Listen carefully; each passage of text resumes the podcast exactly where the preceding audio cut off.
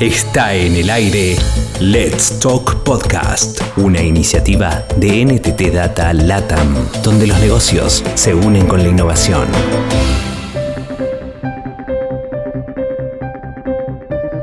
Eliana y Mariela son dos talentos de Entity Data Perú que hablan en este episodio de Women Tech Voices, una serie de Let's Talk podcast que destaca la historia de mujeres cuya carrera está relacionada con la tecnología.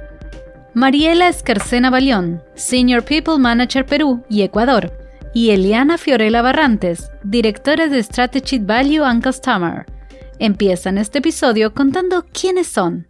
Primero, escuchas a Mariela. Hola, yo soy Mariela, Mariela Escarcena, soy responsable de People en Perú, en la oficina de, Perú en NTT Data. Soy casada, tengo dos hijos, eh, Fabiana, que tiene ocho años, Francisco, que tiene cinco, soy administradora de empresas. Eh, siempre me he orientado hacia los procesos de, de, personas, desde, muy, desde mis inicios, desde mis prácticas profesionales, trabajo en gestión de personas y siempre orientada también a mirar cómo funcionan las organizaciones. ¿no? Creo que eso es lo que me apasiona y ahora con un nuevo reto dentro del sector de tecnología. Hola, ¿cómo están todos? Mi nombre es Eliana Barrantes. Eh, tengo a cargo dos fundaciones, dos prácticas dentro de NTT de la oficina de Perú. Una es Customer y Strategic Value en la unidad de Digital Strategy and Technology. Además, soy mamá, tengo dos hijos, una de 20 años y uno chiquitito que se llama Simena y uno chiquitito de 8 que se llama Enzo. Casualmente estudia con el hijito de Mariela, una coincidencia de la vida. Tengo y estudié ingeniería de sistemas en la universidad y después hice, hice un par de maestrías, una acá en Perú, otra fuera. Actualmente vengo entre desempeñando roles en la firma, también enseño en dos universidades, eh, me gusta mucho enseñar en pre y posgrado, justamente una y una, y también me, últimamente he estado participando en algunas asociaciones y gremios, una de ellas AmCham, donde presido el Comité de Innovación, la Cámara Americana este, y también ayudo y contribuyo con el equipo incaísta, el equipo de incaístas, que somos parte, digamos, de los egresados, que tenemos algunos desafíos también acá en Perú, que nos hemos comprometido mucho a ello y, y venimos desarrollando. ¿De dónde vienen? Yo vengo de la Universidad Católica, de, estudiar administración de empresas. Mi familia, bueno, mis papás, eh, mi papá fue piloto de la TAM hasta hace un par de años, mi mamá una ingeniera industrial que realmente ambos me han inspirado siempre, ¿no? A, a seguir mis objetivos, sobre todo mi madre porque ella trabajó toda la vida en su promoción eran dos mujeres, las ingenieras industriales de la Universidad San Marcos, en la, que es una universidad nacional, donde realmente ingresar a esa universidad es muy, muy duro, muy difícil, la competencia es muy, muy alta. Y la verdad, ella, ella y mi padre siempre me han inspirado a dar lo mejor de mí, siempre también a poder balancear la parte familiar con la parte profesional, ¿no? Vi que realmente ellos manejaban muy bien los tiempos, con, eh, en las empresas, con su familia, ¿no? Y realmente eso es lo que yo tomo, ¿no? Eh, además de eso, bueno, estoy casada, tengo a mi esposo, Alberto, ¿no? Que lo conocí también cuando trabajábamos juntos y la verdad él ha sido siempre un soporte muy grande en, mi desarrollo profesional, ¿no? Creo que eso es, eso es importante al momento de cumplir tus objetivos y más si eres una mujer, ¿no? Porque la parte familiar a veces puede hacer que puedas dejar algunos objetivos sin cumplir, ¿no? Pero creo que si tu entorno está contigo, eso favorece tu crecimiento. Y bueno, sobre mi historia, mi historia, yo no soy de acá de Lima, yo vengo de, de Piura, de una ciudad que está ubicada en el norte. Adicionalmente vengo de una familia por el lado de mi madre, donde eran seis hermanos, cinco hijas mujeres. Siempre hubo un, un color femenino muy fuerte en la familia, ¿no?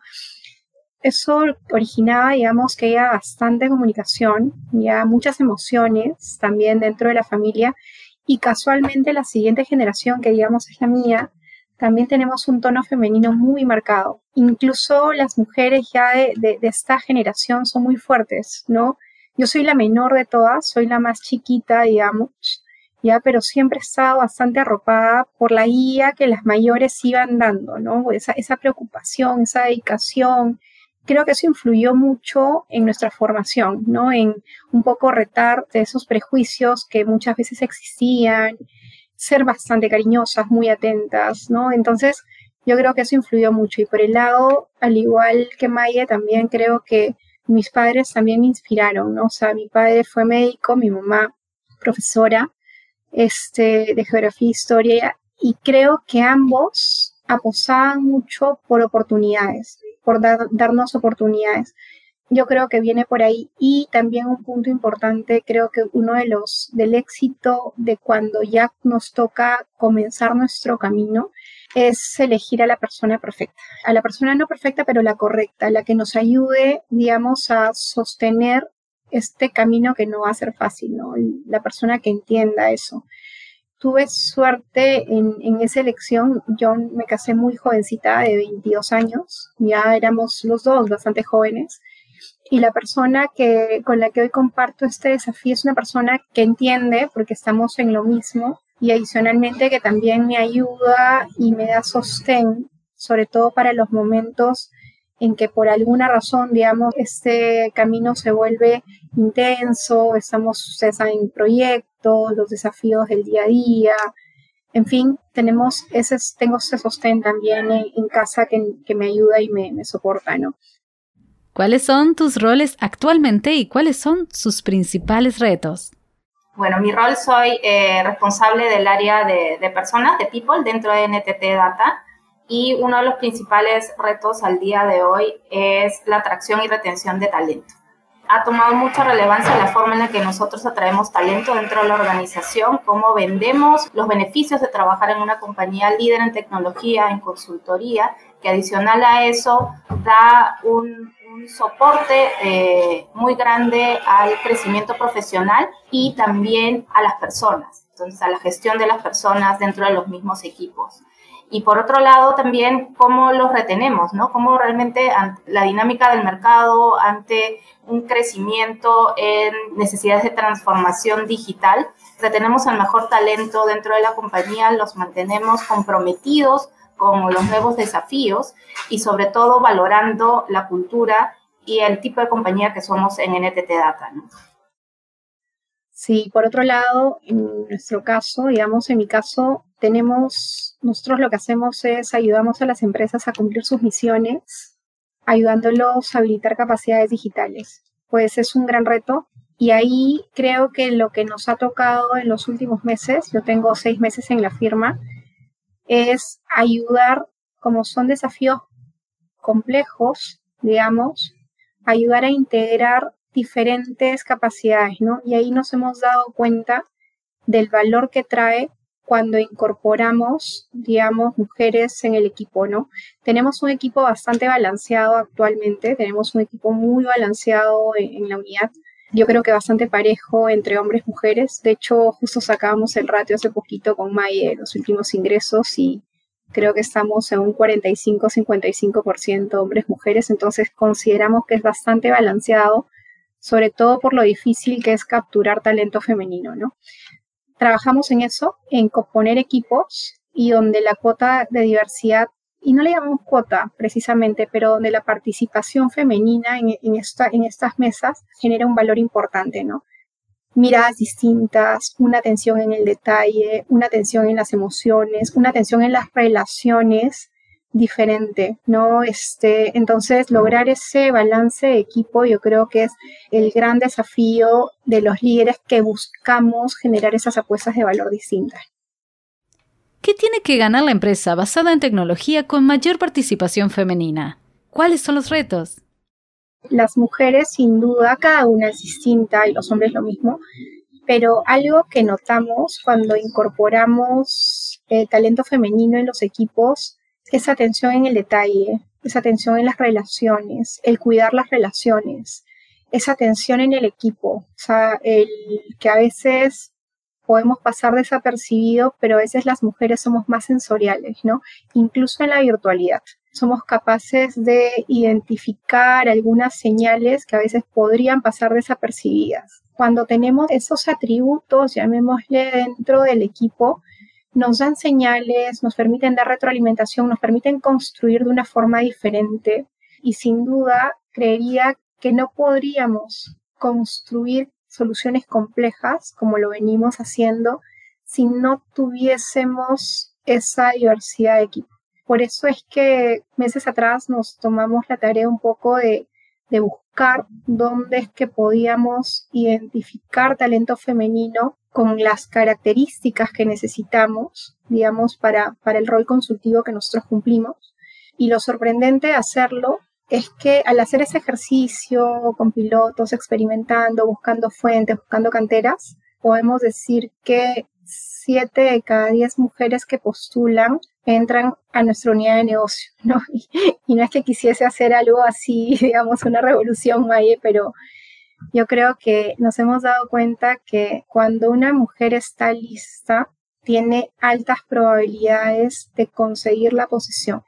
Lo único que también nos hemos dado cuenta que tenemos que trabajar es en darle la confianza para que postule, que ahí es donde creemos está el desafío. Pero una vez que postula, tiene las características y tiene los atributos para el puesto, la probabilidad de que ingrese es más alta, que incluso de, los chicos. En mi caso, bueno, coincido totalmente con Eli, ¿no? Yo creo que eh, nosotros como mujeres aportamos esa visión distinta, ¿no? Esa orientación hacia las personas, hacia la cercanía, esa tendencia a cooperar en distintos grupos y mucha resiliencia, ¿no? Mucha resiliencia ante situaciones que de repente son muy adversas al día a día, pero tenemos esa capacidad de recuperarnos constantemente y rápidamente para mirar al siguiente reto, ¿no? Y también eh, lo que manifiesta, lo que comentaba hace un ratito Eli, ¿no? Acerca de eh, esa, cómo nos podemos fijar en los detalles, ¿no? En los detalles, inclusive también trabajando de manera remota, ¿no? Y yo creo que podemos ver si alguna persona no ha tenido un buen día, si realmente está pasando por alguna dificultad y si realmente lo podemos ayudar de alguna forma, ¿no? Creo que tenemos esa capacidad también de aglutinar gente, de formar grandes equipos y de tener una visión complementaria, no mejor que la del, hombre claramente, sino complementaria, ¿no? Que hace que finalmente enriquezca nuestro día a día y tengamos un impacto diferencial en, los resultados de negocio. En sus opiniones, ¿por qué las mujeres están más lejos del mundo de la tecnología que los hombres? Yo diría que no solamente el mundo de la, de la tecnología, ¿no? Yo creería que va mucho más allá, ¿no? Es el acceso a la educación justo hablábamos acerca de la pandemia y el impacto que tiene la pandemia dentro del crecimiento y desarrollo de los niños y la alta tasa de deserción que han tenido producto de la pandemia, ¿no? Y el impacto y el rol que juega la mujer dentro de la familia, ¿no? Eh, cada tres segundos una niña deja de estudiar al día de hoy, ¿no? ¿Por qué? Porque es la encargada de llevar el soporte eh, familiar a la casa, de cuidar a los hermanitos, de cocinar, de lavar, de planchar y efectivamente los hombres exitosos en tecnología lo demuestran, ¿no? O sea, siempre hay ejemplos de hombres exitosos en tecnología y no se hablan tanto de las mujeres, ¿no? Entonces, creería yo que desde, desde nuestro rol en el hogar tenemos esa responsabilidad de comenzar a hablarles a nuestros hijos de que las oportunidades son las mismas para ambos, ¿no? Y depende mucho de cuál es la orientación que cada uno quiera seguir. Pero creería que esto va desde muy, muy, muy, muy atrás, ¿no? Sobre todo sobre el rol que tiene la mujer dentro del hogar y el impacto que esto ha tenido en, las distintas generaciones. Sí, en línea con May, yo creo que el tema, o sea, lo, el eje principal es la familia. O sea, la familia es, es decir, aquella confianza que se le da a las niñas para que puedan optar por la carrera que ellas ambicionan, ¿no? Este, y no duden en ello. Entonces, sí, lo que, lo que hemos percibido, por ejemplo, es eh, tal vez ayudar a convencer a aquellas chicas que de repente estén, incluso los colegios, ¿no? Cuando opten por las carreras universitarias, a que sepan que hay casos que han podido trascender, digamos, los obstáculos que normalmente se nos presentan y que se puede conseguir tanto eh, mujeres y hombres, ¿no? Podemos claramente desempeñar roles en tecnología. Hay diferentes roles dentro de tecnología. Tenemos los que construyen, los que habilitan, los que hacen código, la parte más analítica, que incluso tiene que ver con la parte de, de análisis de datos, incluso llegamos a tener cientistas de datos Dato importante, nosotros hoy dentro del equipo tenemos seis chicas, digamos, que están trabajando, han entrado en los últimos meses orientadas a temas de ciencia de datos. Este, y una de las más fuertes las más stronger, que justamente no está acá hoy, está ubicada en Argentina, pues es mujer y es madre, acaba de ser madre hace cuatro meses y nos pidió volver unos días antes porque no podía dejar de estar conectada, ¿no? Justamente le decíamos, o sea, se puede, Por otro lado, también hay otros roles dentro de tecnología, hay las, que ven toda la parte de adopción, digamos, este, tecnológica y cómo ayudar a que las empresas, los equipos, los usuarios dentro de las empresas, la gente dentro de las empresas adopte esas tecnologías. Tenemos una capa más, más soft también relacionada a esas capacidades que nos ayudan a acelerar la adopción, ¿no? A través del comportamiento, de los hábitos, de una serie de actitudes.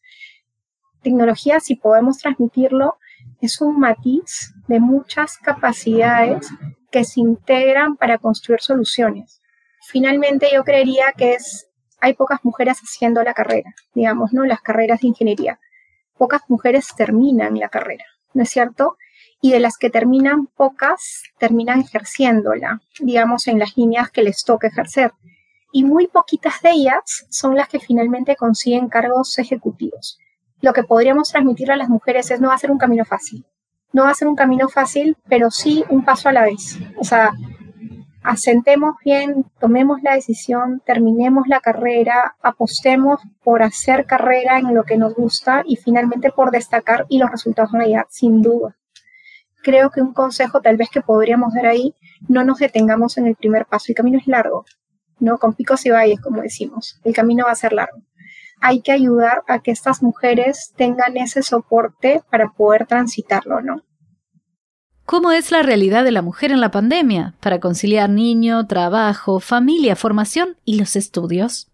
Depende mucho de tu entorno familiar, ¿no? Y el nivel de soporte que tengas dentro de tu misma familia y si en este caso tu pareja, tu compañero, compañera, este, comparte también esa misma mentalidad, ¿no? La responsabilidad de la crianza de los hijos es una responsabilidad compartida. Lamentablemente siempre se le ha dado un peso mayor hacia la mujer, ¿no? La mujer es la que carga al niño nueve meses, la que pasa por el periodo de parto, ¿no? Y todas las complicaciones que pueden venir con, con, ese, con ese periodo. Pero la educación es responsabilidad siempre de ambos, de tu pareja en este, en este caso y también la tuya, ¿no? Pero sí existe una mochila muy grande que cargamos con respecto a, eh, a estar pendiente absolutamente de todo el ámbito familiar, ¿no? De mirar las cosas de la casa, de organizar de las compras, de ver que todo esté impecable en tu hogar, ¿no? Que esté ordenado, de coordinar los horarios de los chicos, ¿no? Etcétera. Yo creo que nosotras mismas nos cargamos con esa responsabilidad y a veces tenemos que relajarnos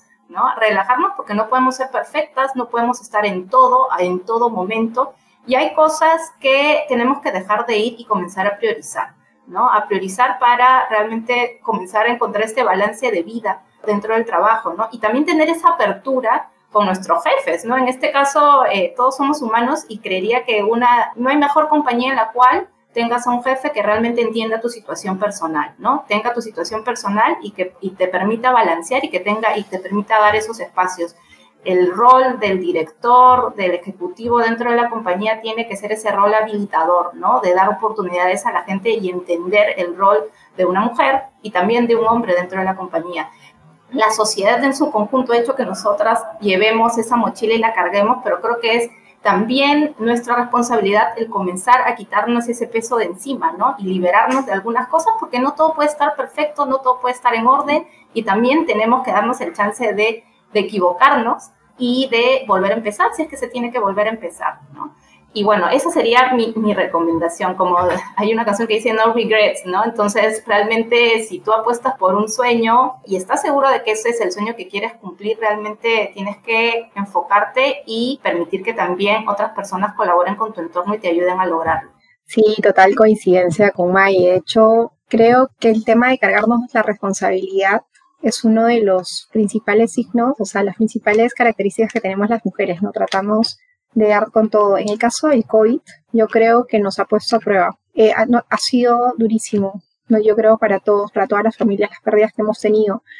Y en el caso ya de, la operativa familiar, digamos, de, la noche a la mañana, pues las mujeres se vieron en casa con los niños y con todas las responsabilidades que tenían que cargar.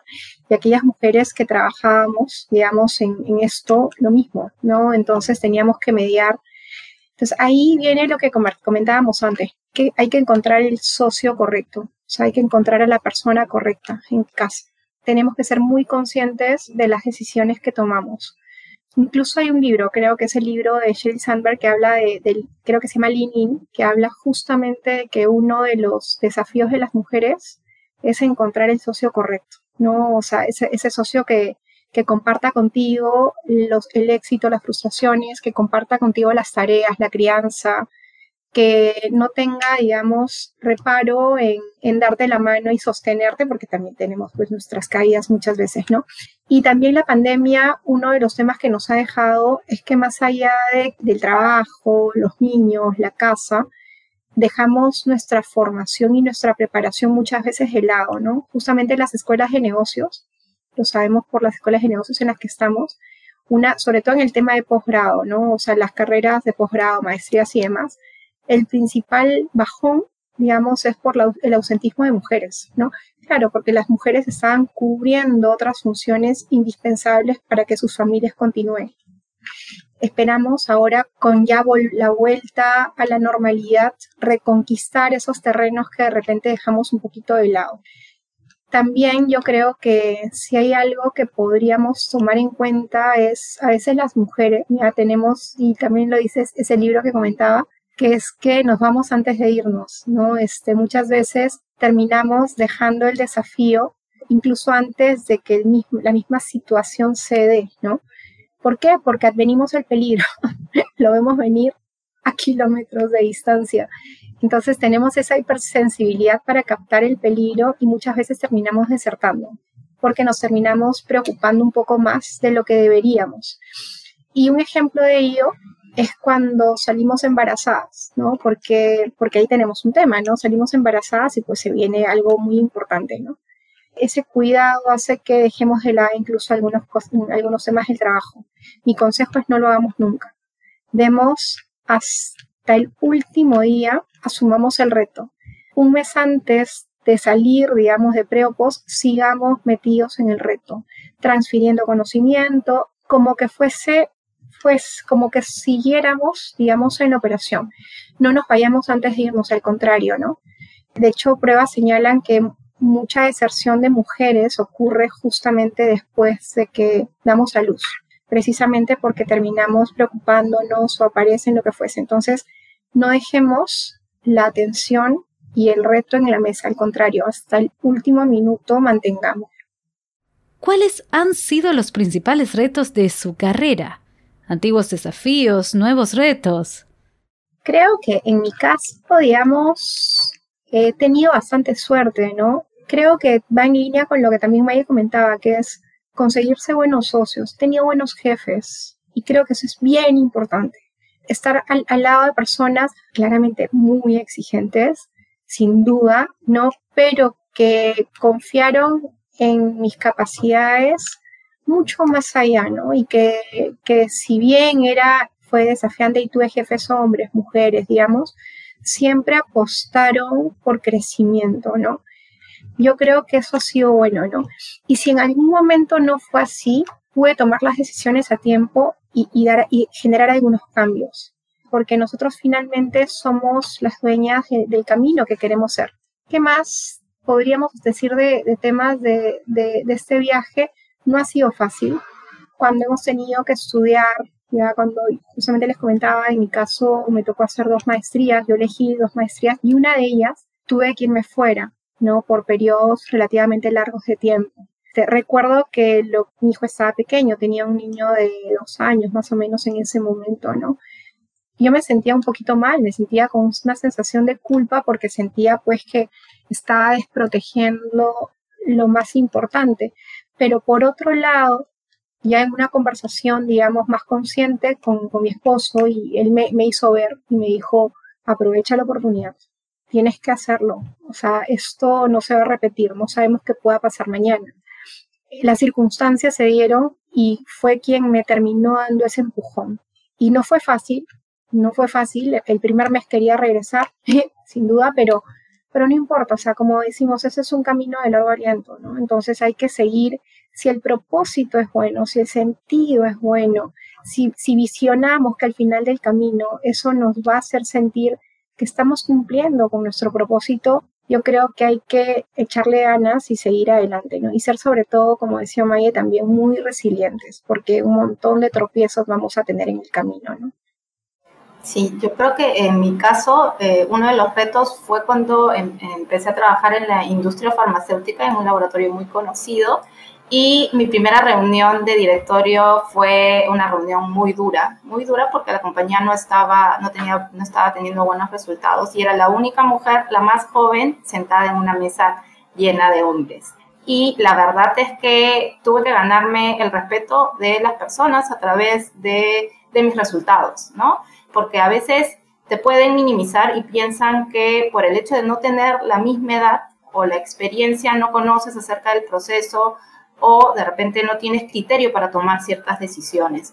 Creería que eso fue un reto bastante bueno para mí, hizo que eh, desarrollara mucho mis capacidades ¿no? y el liderazgo también dentro del equipo y demostró que realmente a través de los años demostró que efectivamente podía ejercer esa posición sin ningún prejuicio para lograr eso me ayudó muchísimo mi jefa, ¿no? O sea, la verdad yo también he tenido mucha suerte en este camino de encontrarme con gente maravillosa que al día de hoy es, eh, la considero parte de mi círculo cercano, ¿no? Y que fuera de una relación profesional ya existe una amistad y que han sido siempre personas que me han orientado muchísimo y me han dado las oportunidades que, necesito, ¿no? Inclusive hasta me preguntaba de la vida familiar, ¿no? Cuando tenía mi primera hija, Fabiana, me decían, oye, Mariela, ¿y cuándo viene? ¿No? el segundo este, anímate, ¿no? O sea, que un jefe te diga eso o una jefa es una cosa de locos, ¿no? Porque realmente a veces se tiene esa mentalidad de que nosotros vamos a dejar de ser productivas o que ya no vamos a rendir igual cuando estamos embarazadas o viene el, pre y el post y se tienen todos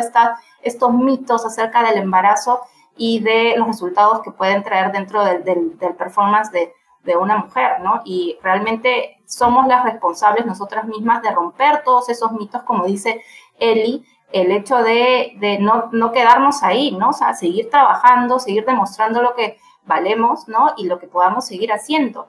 En temas más personales, también cuando eh, nació mi primera hija, Fabiana, después de los tres meses, cuatro meses, me tocó hacer un viaje a Bolivia, al Alto, en Bolivia, y tuve que hacer ruta. La verdad es que me costó entrar en esa dinámica otra vez de tener viajes constantes de trabajo, pero otra vez yo creo que el entorno familiar y, te ayuda a que tú puedas lograr esos, esos desafíos, siempre con una buena conversación, ¿no? Y, y, con el apoyo de tu familia, creería yo que todo es posible. Y esa vendría a ser mi recomendación, ¿no? De que no, no nos quedemos ante la dificultad, sino que veamos algunas otras opciones de resolver nuestros, nuestros problemas y siempre buscando el apoyo de la familia, que es lo más importante. ¿Qué papel tienen las empresas para estimular el protagonismo femenino? Yo creo que ahí Maya tiene mucho que decir. Yo creo que nuestro rol es primordial, ¿no? O sea, desde nuestro rol desde ejecutivos, independientemente en el área en el que te encuentres, no necesariamente desde people, ¿no? En distintas áreas, el rol que nosotros generamos y el impacto que damos dentro de la organización y dentro de nuestros equipos es fundamental, ¿no? Sobre todo teniendo esta apertura de mente, el hecho de buscar oportunidades para todos, con las mismas condiciones, ¿no? El hecho de que sea mujer no significa que voy a hacerle una oferta de trabajo eh, menor que a la de un chico cuando las capacidades son las mismas. Las capacidades son las mismas y te lo demuestran constantemente, ¿no? Adicional a eso es comenzar a promover nuestra cultura de diversidad en todos los ámbitos, no solamente en el hecho de diversidad de género, ¿no? En, toda la parte funcional, que también es, es importante, y creo que ser estos agentes de cambio y de transformación cala en los equipos a través de las acciones que nosotros comenzamos a trabajar, ¿no? En el caso de NTT de Perú, el año pasado ha sido la primera vez que formamos nuestro Comité de Diversidad e Inclusión y Eli también forma parte de nuestro comité y ya tenemos un cronograma de acciones eh, y de actividades para todo este año en distintos ámbitos de la diversidad, ¿no? Y uno de los, una de las, podríamos decir, de, de, de los work streams más fuertes son la parte de diversidad de género y él ya está haciendo también un trabajo muy, muy bueno con respecto a, la parte de selección, ¿no? Hay mucho que trabajar, hay mucho que hacer, pero yo creería que parte de nosotros mismos el comenzar a impulsar esta cultura y las conversaciones acerca de por qué es bueno ser una empresa diversa y sobre todo inclusiva, ¿no? Que creo que ese es el kit del asunto, no solamente tener la diversidad, sino aceptar las diferentes opiniones o pensamientos del otro e incluirlos dentro de nuestro ámbito.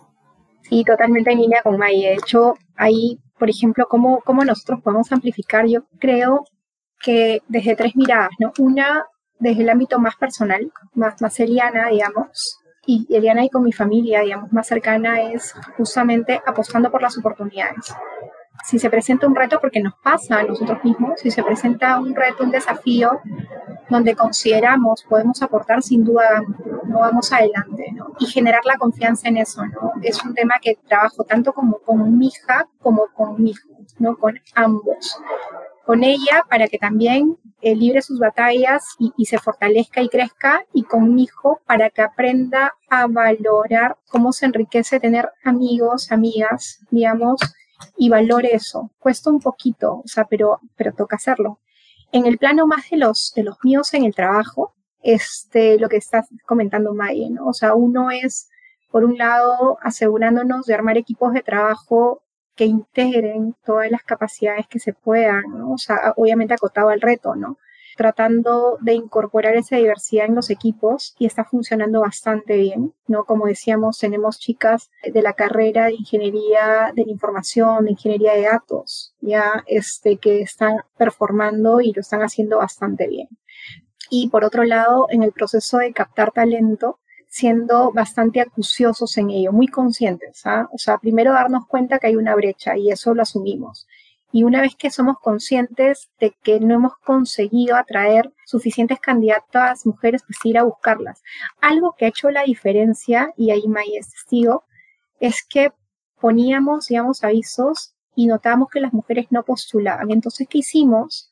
Comenzamos a contactarlas una a una, ¿no? O sea, de repente si veíamos que el perfil en redes sociales, LinkedIn, digamos, la niña tiene los, tiene los atributos, pero por alguna razón personalmente la contacto. Varias de las chicas que están ahora en la, en la firma han pasado por ese proceso, las contacto y les digo, oye, me parece que tu perfil calza con esto.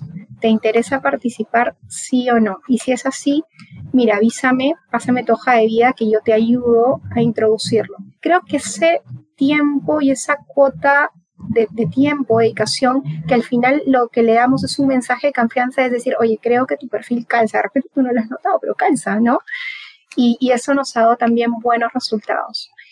Y finalmente, y en última instancia, el tema de la firma, o sea, estar en un lugar que promueva esta diversidad. Y creo que NTT lo hace, ¿no? Sin duda, a través de los brazos extendidos que son MAI, equipo y muchas otras personas, digamos, que vienen colaborando. Somos más de 20 personas que nos reunimos periódicamente sumándonos a este reto que amplificar los mensajes. Hay todo un plan de trabajo, como bien comentaba Maya, una planificación desde diferentes dimensiones, no solamente diversidad de género funcional, y cada uno de ellos tiene una serie de iniciativas que estamos construyendo que tampoco son fáciles, ¿no? Pero ahí estamos, o sea, pero sobre todo divirtiéndonos en amplificar ese mensaje, ¿no? Entonces, yo creo que en esos tres dominios, en el más íntimo, en los más cercanos del trabajo y finalmente en esto que es la firma, tiene que haber toda esa sintonía, ¿no? Al final el cambio se va a dar, sin duda, ¿no? Va a llegar, sin duda, ¿no? ¿Qué recomendación pueden dar a las mujeres que nos escuchan? Bueno, mi recomendación es que no que sigan sus sueños, ¿no? Suena un poco a novela, pero en realidad es eso, ¿no? Es, es en realidad el, el, tener un objetivo bien, bien definido ir por ese objetivo, ¿no? Ir por ese objetivo a pesar de que el camino puede ser complicado, complejo, con muchos retos y responsabilidades. Yo creo que no hay nada más satisfactorio que sentirte bien contigo misma, ¿no? Sentir contigo misma y con tus logros, con todo lo que acabas de alcanzar. Y adicional a eso, yo creería que que no nos autopresionemos, ¿no? O sea, que no nos autopresionemos porque a veces queremos que todo esté perfecto, o sea, todo fríamente calculado, todo tiene que salir perfecto y todo tiene que estar eh, de acuerdo a, nuestro estándar de, perfección. Y no es así, o sea, la vida a veces te demuestra que no necesariamente eso te hace feliz. Y en realidad nosotros somos el reflejo de, de, lo que nos pasa, ¿no? Y muchas veces no tomamos esa conciencia y adicional a eso, si tenemos una familia, también reflejamos todos estos miedos o inseguridades también dentro de nuestro, de nuestro entorno, ¿no? Y sobre todo en nuestros hijos. Si las cosas no nos salen bien en algún momento, aprendamos de esa situación y volvamos a empezar, ¿no? Creo que tenemos esas capacidades y algo que lo ha mencionado él y yo también es el soporte familiar. Busquemos ese entorno que nos ayude a crecer y a ser mejores cada día. Yo creo que hay cinco, cinco puntos que creo que podrían ayudarnos, ¿no? Uno es que vayamos tras nuestros sueños, pero seamos conscientes de que no va a ser camino fácil, no va a ser nada fácil. Hay que ser fuertes, hay que asumir las, las dificultades, hay que este, afrontarlas y levantarnos y seguir caminando hacia el sueño que queremos, ¿no? O sea, no distraernos de ese camino, no va a ser fácil. Lo segundo hay un tema que también era parte de ese libro de Sherry Summer, que era siéntate en la mesa, dice. Si hay una, una mesa de directorio, sentémonos, levantemos la mano. Muchas veces nos quedamos calladas, ¿no? Muchas veces dejamos pasar las oportunidades de intervenir con una intervención buena, de valor. Entonces, sentámonos, sentémonos en la mesa, o sea, ¿por qué no? ¿No? Y si estamos en las universidades, sentémonos adelante, levantemos, levantemos la mano. Seamos capaces de hacer que nuestra voz escuche, muchas veces no lo hacemos, ¿no? Nos quedamos calladas, no lo hagamos. Tercero, yo creo que no seamos tan exigentes, como decía May. No seamos tan exigentes con nosotras mismas. Relajémonos un poco, a veces. En algunas oportunidades vale la pena relajarnos un poco. Y muchas veces, y ahí creo que sí puede haber una diferencia en el comportamiento de unos u otros, es que muchas veces los hombres tienen más o menos la mitad hecha en el tema de la postulación y postulan, no hay tema. Nosotras no, queremos que sea perfecto para postular. Tienen que cumplirse todas las características, relajémonos un poco en todo lo que hacemos. A veces es mejor atreverse y explorar un poco más el reto desde adentro que no hacerlo, ¿no? Entonces ahí yo creo que vale la pena que nos relajáramos un poco. Eh, cuarto, yo creo que esto no es lonche gratis. ¿ya? Y esto fue también un mensaje que leí a mi hija hace unos días. Dije, esto no es lonche gratis. Si una mujer te ayudó a llegar donde estás, tú tienes la obligación de ayudar a las que vienen. ¿ya? Así que esto no es lonche gratis. Si estamos siendo soportadas por mujeres, tenemos la responsabilidad también de ayudar a otras y facilitarlas el camino sin duda. Y el último mensaje es que elijamos al socio o los socios correctos. Es así, esa decisión sí está en nosotras. Seamos capaces de leer las características del socio que queremos tener en nuestras vidas. Y ese socio, ojo, puede ser el esposo, pueden ser hasta los amigos, puede ser la familia, que es fundamental. Necesitamos que nos impulsen y nos soporten en este crecimiento, ¿no? No lo hubiéramos hecho Maya y yo si no hubiéramos tenido ese soporte familiar en mi caso sí fue, afortunadamente, fuimos muy jóvenes, pero afortunadamente ambos decidimos, correcto, o sea, tener a él en mi vida sin, sin duda ha sido un alivio y él es muy empático. Incluso a veces cuando a veces dejamos de creer en nosotras mismas, porque hay momentos, él es la persona que dice, vamos, tú sí puedes, este, elijamos. Yo creo yo me quedaría con esos cinco puntos, ¿no? Escuchaste Let's Talk Podcast, una iniciativa de NTT Data LATAM, donde los negocios se unen con la innovación. Cada semana hay novedades por aquí. Hasta pronto.